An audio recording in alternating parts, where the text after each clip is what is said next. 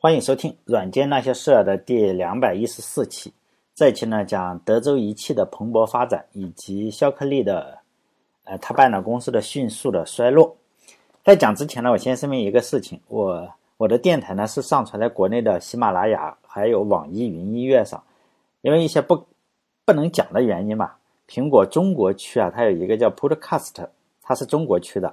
呃，除非你有什么特别的手段或者有影响力的话，只能通过国内的几个平台上传。除非你特别有影响力，那个不给你下架。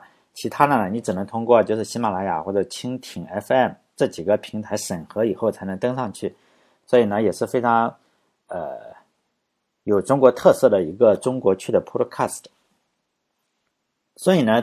当这些平台，比如说这几个审核的平台，它的节操失守的时候，这个事情就比较难办了。最近就是有听众说嘛，哎，在电台里怎么听到广告了？而且还是编程培训班的广告，可能就是现在不是叫精准投放嘛，哈，他可能精准投放那里了。但这个广告真的不是我加的，因为我的电台和公众号里面至今为止是没有做过一次广告。虽然有人找过我，说实在，真的有人找过我，但是主要是因为我的电台的。听众啊，还有阅读量是非常少的，所以呢，出的价格自然也就不高，就人之常情嘛，人家不可能给你一个特别特别小的号一个很高的价格，所以呢，我也就从来没有打过广告。不管是编程培训班呀，还是做保险的，还是说英语培训的，我都没有做。但并不是我清高啊，最主要的是那个钱给的真的很少，还不如说我如果缺钱的话，我就去找一个网贷的公司，然后拍一个裸照。然后带的那样多哈，所以呢，我一缺钱我就去拍个裸照，也不去做广告。所以呢，希望大家能够擦亮眼睛，或者是擦亮耳朵，不要因为是我电台里放了一个广告，就认为是我家的，并且呢还去呃你去购买了产品。如果你非常喜欢这个产品去购买是没有什么关系，但是呢，呃最好是不要是因为觉得是哎我加了广告你就去买，因为 那并不是我家的。如果你想听非常非常纯净版的。音频的话没有广告的话，我觉得在 YouTube 上可能是一个比较好的选择。就是 YouTube 呢，我认为它是一个外国的公司嘛，它毕竟不太好意思加这个广告。呃，我我对国内的平台实际上是没有太大的信心。比如说今天不加，也许明天加，然后以后会越来越加。但说实在的，呃，我挺瞧不上国内这些平台的哈。就是平台当很小的时候。他这个做人做事啊，还是有个底线，但是呢，一旦做大了以后啊，就非常非常的没有底线，什么恶心事情都能呃做出来嘛，呃，就说明这件事情哈，这段这段话呃应该不会被他给截掉，就是在接着上一期讲嘛，继续讲晶体管的一个故事。上一期的结尾处我讲了一个，就是迪奥用一个非常牛逼的方式，在晶体管研讨会上，就是展示了自己的硅晶体管。并且宣称了自己的公司啊，实际上是可以已经量产晶体管了。按照常规的想法是，哎，这件事情已经可以做成了，应该是订单啊像雪花一样飘过来。实际上呢，并不是这么一回事情。我列举个数据，大家也就知道了。在一九五四年到一九五六年之间呢，晶体管总共卖出了两千八百万个，价值呢是五千五百万美元。但是同期的电子管是卖出了十三亿只，价值呢大概是六十五亿美金。呃，所以呢，晶体管实际上只占整个市场连百分之一都不到。所以呢，在一九五四年他们发布了这个硅晶体管以后，市场的反响就是可能有一些反响，但是呢，相当于没有反响，就是在一小个群体里面喜悦了一下。然后呢，大家继续去用电子管了。毕竟电子管已经发展了好几个，很多人嘛，比如说工程师都会用电子管，他不可能去一下子改掉，然后用这个晶体管了，是吧？然后老板哈格蒂就是德州仪器的老板呢，就决定做些什么事情嘛。然后他就把目光啊瞄准了一个用晶体管的小的市场，就收音机的市场。当时美国人听的收音机啊都是电子管的，尺寸就非常大，可能像一个小柜子这么大。然后呢，这个呃老板哈格蒂就觉得晶体管实际上是可以把收音机啊它这个尺寸还有功耗都可以降下来，因为当时晶体管的功耗是电子管的千分之一。于是呢，他就去找这个收音机的厂商去谈，结果谈了很多家嘛，人家的态度就是说，呃，用这个已经挺赚钱了，就是呃，显然没有没有必要嘛，没有必要说我再去呃再造一个新的收音机，然后去赚这个钱，然后呢也就不搞。不搞晶体管，然后老板哈格蒂也就相当于是碰了一鼻子灰嘛，然后就出来了，但是还是不太死心。然后哈格蒂就做了呃这两件事情，第一个呢是改进工艺，让晶体管的成本和电子管你要相差无几的话，大家就有可能用这个晶体管嘛，是吧？因为晶体管刚刚出来的时候价格是十六块五，他卖啊卖十六块五，然后呢，呃老板就开始改进整个的工艺，呃就花了一年的时间嘛，让这个迪尔迪尔非常厉害哈，他就是做这个是一把好手，就是呢就。降到了二点五美元一支，已经和有和电子管实际上是差不多了。然后他就开始做广告，他找了一家叫 idea，就是这个主意哈 idea 的公司，然后去讨论这个广告的方案。这个广告公司我认为还是比较靠谱的，他们就说呀，你做这个东西肯定是还不错的，但是呢，你让普通人去了解什么是晶体管的话也是非常困难，因为没有人会去买晶体管嘛，像我们老百姓也不会去买晶体管，但是呢。你可以去展示一下这个晶体管可以做什么，要有个产品才行。就是说，要不找一家厂家，然后用你这个晶体管。老板一听的话，要是能够找到厂家用的话，他也不用做广告，就是因为没有人用，他才要做广告嘛。然后这个 idea 公司就说，反正你也比较有钱是吧？然后你就自己做个产品嘛。然后你又想做收音机的话，然后你就去做嘛，自己做自己的收音机。然后老板也就只能这个样子了，就。在一九五四年的时候，德州仪器的收音机也就上市了，尺寸是当时普通收音机的二十分之一，也就是说呢，可以放在这个口袋里啊，或者是就就是放在口袋里，然后可以用电池去供电，因为呃电池管呢你不可能用电池，你只能从墙上这种插线板里用电，因为它耗电量非常多。别人的收音机啊大概是卖一百五十美元，然后他卖的是四十九块九毛五，就是不到五十块钱，就五十美金嘛。然后呢，就在一九五四年的圣诞节，他大概是卖了十万台收音机。当然，这个产品是大受好评了。就这样，因为这个广告的话，就为了打广告做了一个收音机嘛，呃，所以这一台收音机一卖出去的话是亏十五美金。因为你卖一台是亏十五嘛，然后再亏了一百五十万以后，这个收音机呃，大家都觉得又便宜又好嘛，于是呢，这个德州仪器牌的收音机也就退出了市场。因为它主要是用来做广告，它并不指望着说，哎，我是要去做收音机嘛。然后这个型号的收音机如果能用的话，大家就觉得哎很好，是吧？现在的话，呃，这个收音机网上有有照片，还是比较漂亮，并且如果就是它这个型号的收音机现在还可以用，在收藏品市场上还是可以卖点钱的。我看有两千多收的，两千多美金啊，还是挺赚的哈。当时五十美金买，但当时也也考虑通货膨胀，也许少赚一点。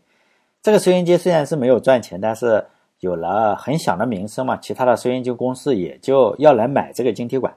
于是呢，德州仪器也就开始赚钱了。虽然前期用这个晶体管的人实际上并不多，但是呢，晶体管的前三年确实只有他们会知道，所以呢也赚了不少钱。还有一个很重要的呃点是，当时啊，晶体管并不是市场的中心。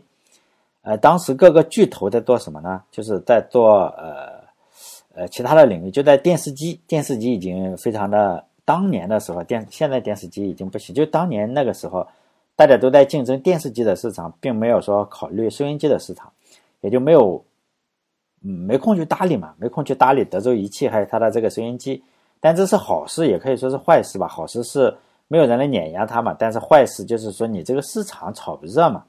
毕竟收音机，呃，并不是说特别特别大的一个市场。于是呢，德州仪器的老板又研究了一下电视机，他发现电视机也可以用这个晶体管。但是这次他就没有再造电视机，他就竟然说服了电视机厂商说：“你可以用我这个晶体管嘛？因为这次容易了一些，呃，有这个他已经造过收音机了嘛。然后晶体管的成本又降了一些。就德州仪器啊，这个迪尔。就这个提炼黄金的这个小王子迪尔是吧？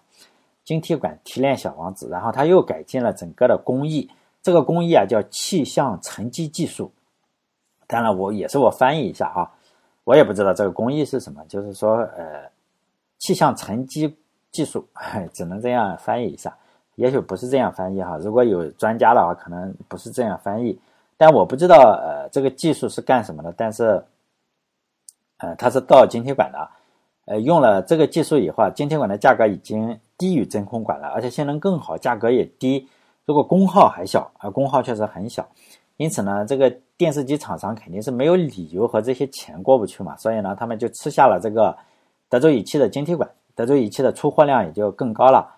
于是呢，就搞定了这个收音机啊和电视机这两个行业，所以在二十四个月之内吧，德州仪器的股票也就就两年时间，就从几几美金啊，十来美金，然后涨到了两百五十美元，然后大家也就看到了一片光明嘛，一下子这个德州仪器也就成了我们山东的骄傲。如果大家来我们山东德州的话，除了说这个德州仪器可以参观哈，还有很多的景点可以玩，比如说呃，我去过一个叫东南亚的古国，它叫苏禄国。就今天，呃，是菲律宾的一个省，叫苏禄省。就它有一个王，它叫什么东东王吧，好像是。它的名字叫巴都格巴杜格哈巴哈拉，巴都格巴哈拉。他在明朝的时候来中国这边是吧朝圣，回国的途中呢，也就在山东德州这个城北啊，有一个山东德州有一个城北叫北营村这个地方去世了。然后他的王妃啊，还有他的两个孩子，次子和三子，就是说留在这边给守墓嘛，然后埋葬在这个地方。所以呢，德州的温姓和安姓，就是有国王的血统。就是说我为什么知道这么详细呢？哈，因为我大学里有个同学整天给我讲，他跟我一个宿舍嘛，他跟我是一个宿舍的，然后他就说嘛，东王的后代已经有好几千人了，但我跟他关系还不错，就是。呃，毕竟我跟他有共同话题，因为我们都是国王的后代，因为我姓刘嘛，我祖上应该是刘邦，所以呢，身体里都是流淌着皇帝的血统。呃，说起血统来呢，我还认识另外一个袁世凯，是吧？呃，袁世凯的后代，他说他是袁世凯的凯的后代，他正儿八经的给我介绍了一下他的血统。就是袁世凯呢，他他实际上是有十来个老婆的，一个好像是一个妻子九个妾。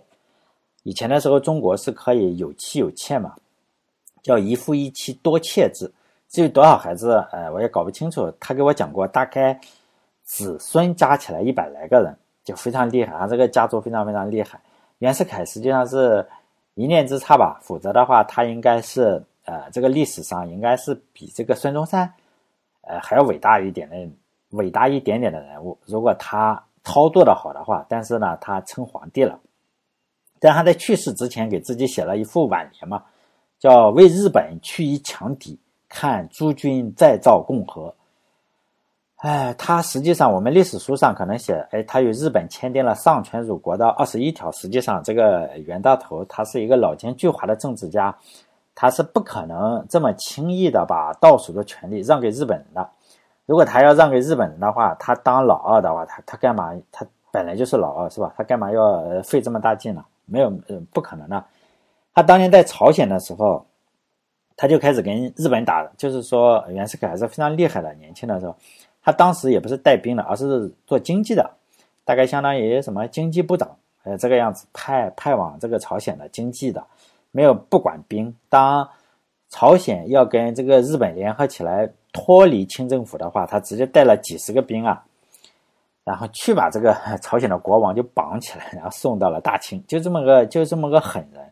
所以呢，他说自己呃为这个日本去一强敌嘛，但是他经过了谈判，就是二十一条呢，他是总共五章，呃，但是最恶心的第五章他没有签啊，他谈判嘛，其他的都签了，前四章都签了，但是呢，老奸巨猾就是这个样子，字是签了，但是他确实一个字呃一一条也没有执行，二十一条一条也没有执行。他有个儿子呢叫袁克定，呃，我为什么讲袁克定？因为我讲下一个人的时候，哎，发现了他跟非常有相关性。他有个儿子叫袁克定嘛，他是为了忽悠自己的老爸当皇帝。呃，他爸爸呃，为什么忽悠他当皇帝呢？因为他可以当太子嘛。他老爸是说，呃，我有许多孩子嘛，你们可以选，我给你选出一二三来，大家可以选我的儿子。显然袁克定的话，他是说，你即使放三个孩子让我选的话，也有可能选不上我，是吧？所以呢，他的动机就是说，你当了皇帝，这个。太子是吧？肯定是传给他，但是他就在家里呢，就开了一个报馆，相当于给他爸爸建立了一个防火墙。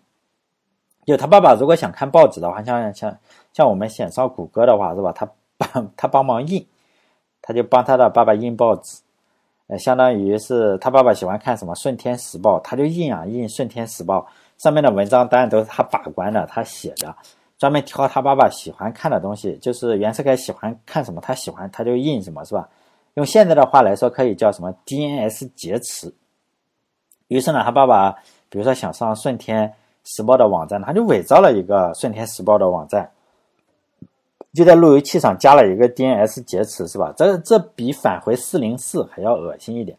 相当于我们上 YouTube 的话，它结果我们一打 YouTube，它嗖的一下给你返回个优酷，这实际上还是比四零四我觉得要恶心一点点啊，是吧？然后这个袁大头也就上当了，他觉得哎呀，这个民意不可违，你看这个顺天时报上天天让我称帝，受不了是吧？所以呢，他就呃有一天呢，他就就称帝以后啊，有一天他不小心看到了一个数据包，这个数据包但不是包数据，而是好像他说包花生还是包什么的。这个数据包啊，就是一份真正的《顺天时报》，呃，应该是包花生的。我如果没记错的话，这呃，然后他一看，我去，怎么这个《顺天时报》跟他儿子给他买的《顺天时报》不一样，是吧？他就把他儿子腿打瘸了。但事情已经至此了，是吧？他就这样去世了。那你说袁世凯他能怪他的儿子吗？我认为是不可不能完全怪他儿子。为什么这么说呢？就一个人如果被骗了。你是不能够完完全全怪骗他的那个人的。其实呢，最主要的还是他本人就想当皇帝。首先，你不不想当皇帝的话，他不可能搞出那么多事情来嘛。他比如说，他为了给自己造势嘛，就请水军呐，请水军给自己造势，就是说，哎，你你一定要一定要当皇帝，就是这个意思嘛。他就请有很多的水军，就是商商会请愿团，就是商会就大概就是相当于。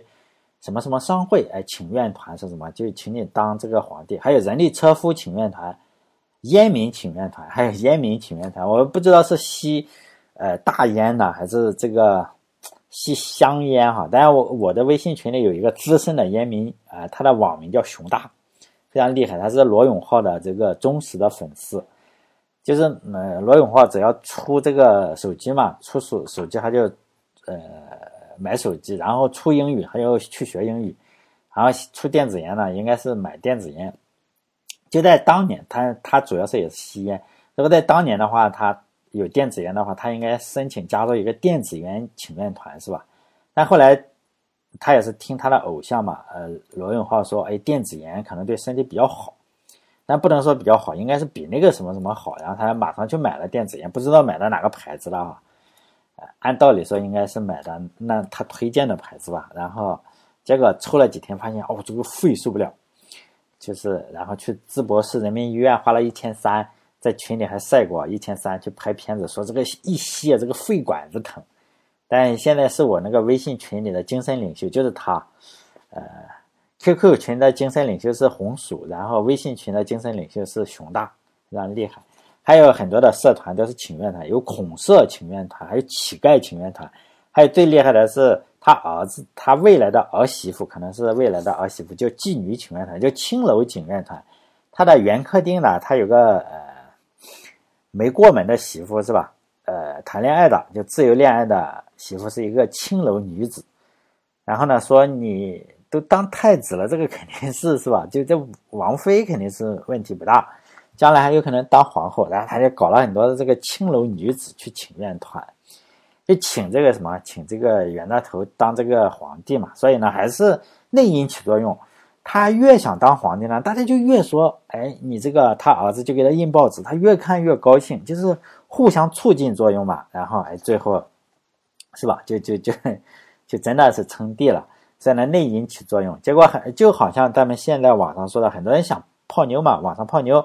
就拿手机摇一摇，因为你有这个心呢，结果就是可能妞没有泡到，但是买了好几百块钱的茶叶，就好像有人想吸电子烟，呃，为什么想吸电子烟？就是想戒烟，结果呢，香烟没戒，又多了一种不良嗜好，就是先吸香烟，再吸电子烟，哎哎，哪一个都吸一吸，就这样是吧？还有有人想炒虚拟货币的话，结果没炒好，结果还。本来想赚点钱，结果亏了好几万。其实这不能完全怪别人，还是内因起作用。但也不要以为又跑题了，还没有，因为我马上就要讲另外一个大家非常非常熟悉的老朋友，号称员工骗了他的小可粒。就是我在电台的第九十三期九十七期还有一百一十五期里讲了呃他的故事，比较详细的故事。但是为什么要这样说？因为晶体管与他的关系实在太大了，这个绕不开，这个人真是绕不开，只能再讲一点。就我看了一下那三期，我就再讲一点那三期没有讲过的东西。因为肖克利老先生啊，也是个英雄。呃，他看到自己的同事迪尔，呃，但我认为把他比作袁世凯还是有点侮辱了他，是吧？但我呃这么个意思吧，他确实非常非常厉害。但是最后呢，也跟袁世凯一样，袁世凯的部队最后也背叛了他，肖克利的部队最后也都背叛了他。呃，为什么背叛他呢？其实就是说，你即使水平很高的话，如果你每天整天都是那个样子犯二的话，你自己的部队最后还是会脱离你。但肖克利最终也是落了这么个下场，呃，袁世凯也是这么个下场。呃，这个是肖克利呢，他是。当然是个英雄，我们知道诺贝尔奖获得者嘛，他看到自己的同事就迪尔加盟了哪个，就是德州仪器，然后那个人水平肯定是不如他，但制造水平肯定比他高很多，理论水平可能不如他，嗯，那个迪尔肯定赚了很多钱嘛，然后他就心动了，他要出去开公司，就是肖克利找的这个金主的来头更大，就是美国当年的科技巨富叫贝克曼，贝克曼是专门做实验仪器或者什么，就特别有钱的一个人。贝克曼也当然很大方嘛，因为他只出钱，就是说我不干涉你，肖克利怎么花就怎么花。肖克利的公司啊，在一九五五年成立，然后风头很快就超过了德州仪器，因为当时德州仪器晶体管虽然造出来了，硅晶体管也造出来了，但是还在卖收音机。肖克利的人品呢，在贝尔实验室大家已经都清楚了，因此呢，贝尔实验室的人是不可能去，呃，没有人想去受虐，大家知道你不行。然后呢？呃，肖克利的呃是不能从贝尔实验室找人，招人的话，然后他就把这个招聘代码呢以呃代码的形式、密码的形式啊登在哪个地方学术期刊上。一般人是没有人看学术期刊的，比如说我就从来不看学术期刊，我宁可看一点网页啊或者是公众号的养生。谁去看 I Triple E 或者是什么那个呃学术期刊呢？很少有人看，包括科普都不想看，最喜欢看的就是那些八卦新闻嘛。呃，或者谁跟谁离婚了，或者谁跟谁出轨了，这个事情就是上热搜的，一定是这种。因此呢，他就将广广告登在哪里？登在学术期刊上，就一下子就过滤掉了大部分非常平庸的人。而且他又以密码的形式来登在学术期刊上，不是谷歌后来也搞过嘛？因此呢，谁去看呢？就是大学的人，或者是呃这方面的研究人员。于是呢，就是来的都是一些大学的老师呀，或者是学生来应聘。但面试之前呢，他还要做智商的测试啊，还有创造力的什么测试，还心理评估。你不过关的话，他连面试机会都没有。但给的钱也多哈，反正他搞得自己很专业。而且呢，在一九五六年的十一月一日，肖克利就非常厉害嘛，他又获得了诺贝尔奖。但诺贝尔奖是奖给他们三个人的。就上一期有人问我，哎，为什么只讲给了他？没有，他是讲给三个人的。虽然他跟那两个人关系不和，得了诺贝尔奖关系还是不和。呃，但是呢，确实是讲给他三个人了，并且他认为那两个人确实没有资格得，但那两个人也认为他没有资格得，所以他们并不是好朋友。呃，但肖克利老师当然认为他有资格得这个奖，因为他确实做了改进。另外两个人觉得我们发明出来了，你改进，反正就这个样子。最终他们一生的关系好像到晚年的时候有点和解，但是确实不是很好。但得了奖是个好事呢。但是呢，对这个他的公司来说，就是灭顶之灾。我为什么说灭顶之灾呢？哈，大家还记得我上面讲的那个袁大头吗？就是说，你不管用什么方法的话，呃，他他的叫什么？就是他是大总统是吧？他大总统他是把自己选上去的，他是民主选举的。就是具体的方法呢，就是说。不吃饭，你如果不选我，就不让你吃饭。袁袁呃袁世凯是这样，他是选了三次，终于把自己选上去了。就说第一次的时候不够，然后第二次的时候还不够，然后国民党的人大概是占了议会的四分之三还是三分之二，反正你总是选不够，国民党就消极抵抗嘛，然后选谁的都有。呃，好像是说四大名单之一的梅兰芳也被选了一百多票，就是说我就是不选你袁世凯嘛，然后选了一百多票。如果就是说，呃，国民党那些人知道一次选举的话，应该商量一下，有可能是真的梅兰芳就真的能选上了哈。这可能就是对中国的京剧事业造成一个毁灭性的打击。幸好没有商量好，然后呢就只得了一百多票，梅兰芳就没到场，得了一百多票。但是肖克利也是这个样子，他同样是请请大家吃饭嘛，但是呢他怀疑大家说你们做实验的时候啊，这个数据可能是坑我，并且呢他跟他的秘书非常好，对肖克利喜欢搞办公室恋情，他跟他的秘书就是说他秘书的手还是胳膊受伤了，流血了嘛。他觉得不行，你们这帮人啊，不但搞我的事业是吧？因为他是搞锗的，呃，锗晶体管，它不是搞硅晶体管的。肖克利他没有搞硅晶体管，然后他是搞锗晶体管。然后呢，他就认为你们是坑我，你们故意做不出来，或者是为什么与我理论上的数值不一样？他当时只认为人家是坑他，并且呢，他心爱的女人是吧，也被人搞得流血了，所以他非常痛苦。然后呢，他就请大家吃饭的时候 就测谎，跟袁世凯一样，袁世凯也是是吧？就不吃饭嘛，你你不测一下谎，不吃饭，他那个是你不选出来是吧？不吃饭就这样，然后大家也只能饿着肚子去测谎，但是好像也没什么用，你很难测出来嘛。大家呃说实在也不会去故意搞你的女秘书嘛，实验数据做不出来，可能就是锗晶体管不行嘛。但是呢，他确实越来越反社会了。他骂所有的人嘛，就是说，呃，最后他玩了一手更厉害的，他直接公开了他公司所有人的薪水，就是每个人的薪水，你可以查一下看，报纸上，不是报纸上，我打印出来给大家看，所有人都公开了。排名第一的呢，就是跟他关系好的那个小秘书是吧？漂亮人漂亮，而且是他的好朋友是吧？没事干秘书，其他的是其他的人的好几倍，就是排名第一的是秘秘书，哎，其他的技术人员那样。是不是人家就彻底崩了？这确实让人彻底崩溃了。但后来他的员工也就越来越受不了了。肖克利是个什么？是个理论家，但是呢，他动手能力实际上是没那么强，起码远远不如迪奥。他也不肯听公司其他人的意见嘛，就是想自己怎么来也就怎么来。结果呢，公司也就吹了一堆牛，但是呢，一个都没有实现。他呃自始至终是没有造硅晶体管，他是造锗晶体管。他说他要造的锗晶体管要五美分一个，实际上造出来的成本仍然远远高于德州仪器。后来公司的人也就不听他的了，呃，这个我在其他的那那那几期电台里都讲了，也就不再重复讲了。就是他手底下是有一大堆牛人的，这些牛人也就创造了呃硅谷公司的辉煌。就是有著名的八叛徒嘛，这八叛徒后来出去创办了仙童，仙童公司后来。又创办了大概五十家半导体公司，其中呢就有英特尔、AMD，哎，这一大堆。所以呢，在一九六九年硅谷一次半导体就是会议上的时候，有四百多名参与者，结果呢只有二十四名，就是说没有在仙童工作过的前员工，这也算是肖克利的一种成就了，是吧？再回到我上面讲的那个血统，其实呢，我本人是不知道我是不是刘邦的后代。真的是不知道，就我每次人家一讲血统的时候，我就说我是呃刘邦的后代，因为现在姓刘的人已经是中国人口的百分之六左右，应该是不是第三就是第四，肯定是前五。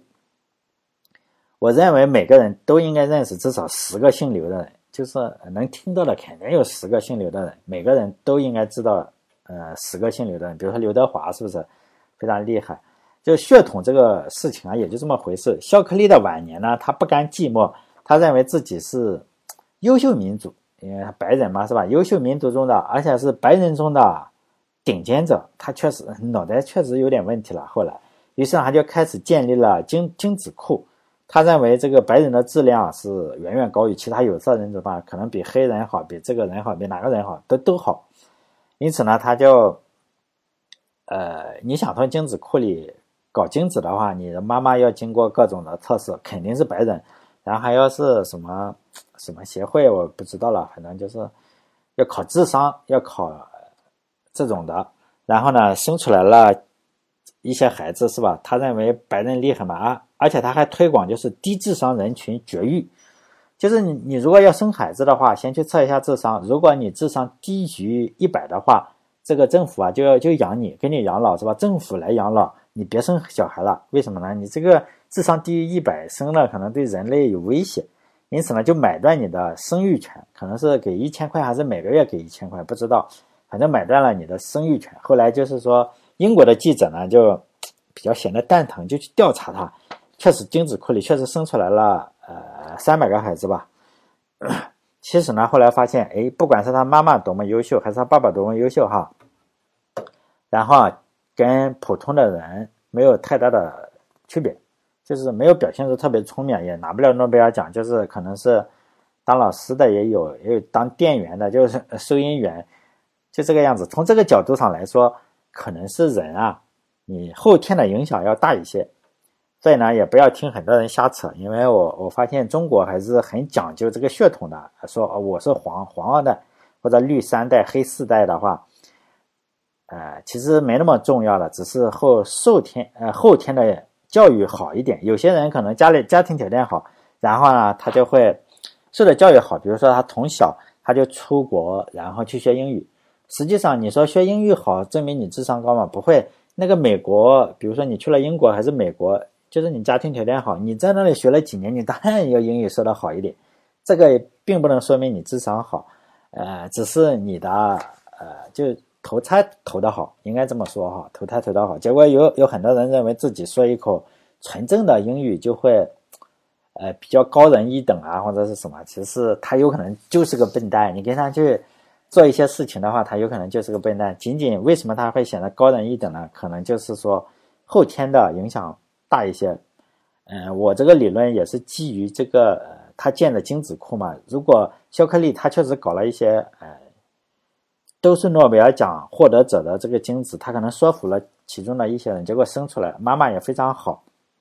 魔哎叫什么叫魔不是魔门，反正就是一个要考要考什么智商的妈妈，然后生出来的孩子并没有特别优秀，所以呢，呃不要妄自菲薄是吧？即使你不是皇族，并不是刘邦的后代，也没什么关系，哎大家差不多，在一个。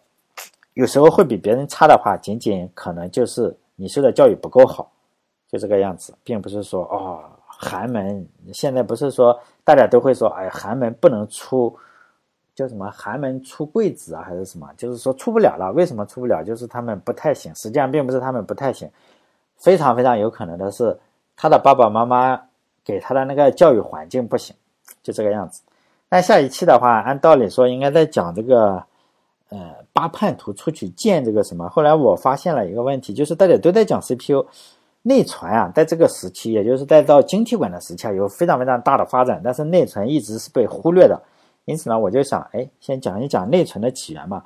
内存实际上刚开始的时候有特别多的起源，包括用水银啊这种什么延迟器这种去做这个水银，慢慢的发展到也是用晶体管了。但是呢，呃，所以讲完了。呃，内存的话，再讲英特尔或者是 AMD 这一些哈，因为很多人就会说，哎呀，赶紧讲讲英特尔或者 AMD，啊，那个有很多很多人讲啊，那个网上那个资料一搜，你这辈子都看不完的。所以呢，我就想讲这种更加没人看的。好了，这一期讲到这里，下一期呢，主要是讲内存，可能就几乎没有人讲。呃，希望大家关注我的微信公众号，叫“软件那些事”，六个字哈，“软件那些事”。好，这一期在这里，再见。